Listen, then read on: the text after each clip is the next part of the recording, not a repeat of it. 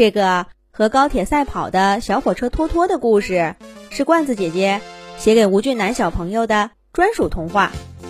祝吴俊南小朋友生日快乐，永远健康快乐的成长。石头岛的一天，又在小火车托托的汽笛声中开始了。小火车托托伸了伸懒腰，转动着车轮，从车库开出，向着石头岛车站缓缓驶去。一群鸟跟在他身后叽叽喳喳的，牛羊在火车道边悠闲的吃草。小火车托托。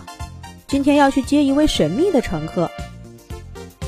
当托托到达石头岛车站站台，却看不见这位乘客的身影。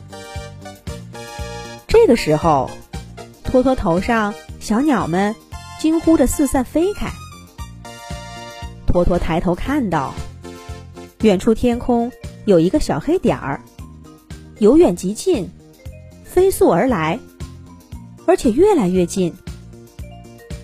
可以看清楚，这是一位戴着尖顶帽子、骑着扫把，还有着长长胡子的魔法师老爷爷。他正是托托在等的神秘乘客。托托，你好啊！魔法师您好，您真的可以带我去世界各地看高铁吗？咱们赶快出发吧，我都迫不及待了。魔法师老爷爷落在托托的车头上，魔法棒朝前一挥，一条新的通向天空的火车轨道凭空出现了。魔法师说道：“托托，我们出发吧！”兴奋的托托。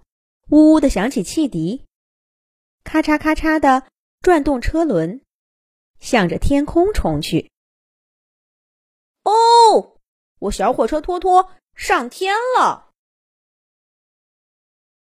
好奇的小鸟们又跟着托托飞上天空，在地上悠闲吃草的牛羊也摸不着头脑的看向天空的小火车。小火车托托越跑越快，带着风冲到天上去。再往前，就是他经常跑的跨海大桥了。从天上往下看，这座桥显得那么小。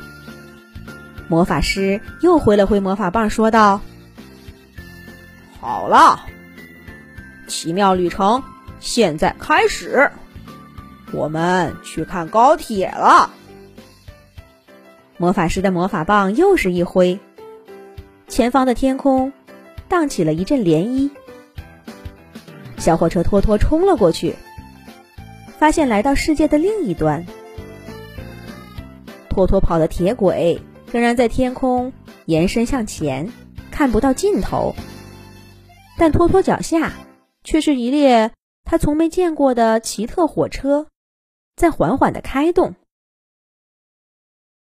白色的子弹型车头，封闭的车身，没有排蒸汽的烟囱，而是用火车顶的架子搭在电网上获取动力。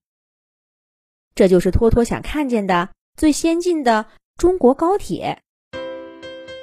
托托拉响汽笛，要和脚下的中国高铁比一比速度。我托托加速，加速，再加速。可是托托脚下的中国高铁加速的更快，两列火车一列在地上，一列在天上，你追我赶。哦，不对，是天上的一直在追赶地上的。越跑越快的小火车托托头顶冒出大量的蒸汽，但地面上的中国高铁却把托托远远的甩在了后面。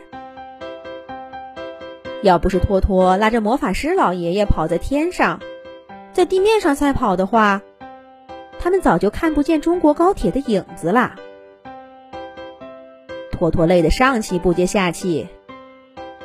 中国高铁的身影渐渐从他眼中消失了。托托终于放弃了。他虽然跑输了，可是看到这么先进的高铁，小火车托托还是很高兴。他对魔法师说：“中国高铁太棒了，谢谢您，魔法师带我过来。”魔法师又一挥魔法棒，天空的铁轨又穿越到了日本的上空。托托往下一看，看到了日本的新干线高铁。这次赛跑，小火车托托又输了。他再一次穿越到法国的上空，跟法国高铁赛跑，可还是没赢。连输三场比赛的小火车托托，这下服了。看来这蒸汽火车果然是跑不过高铁。魔法师对托托说：“托托，别泄气呀。”我再带你去下一个地方。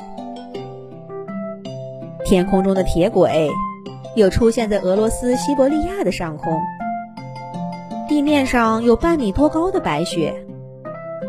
一列蒸汽火车就开在这几乎看不见铁轨的茫茫雪原之中。火车开过之处，雪浪向两边喷射。火车站等待列车的人们。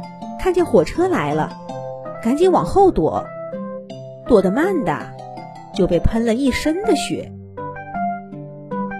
小火车托托哈哈大笑说：“我知道了，高铁有高铁的速度，有我们蒸汽火车的优势。像这样被大雪覆盖的铁道，高铁就跑不了。”魔法师点了点头说。都看完了，今天的旅程结束了。托托只觉得眼前一晃，空中的铁轨又出现在自己工作的石头岛上空。铁轨从天空缓缓垂向地面的站台，小火车托托拉响了汽笛，从天空驶向地面。火车进站喽！小火车托托度过了美好的一天。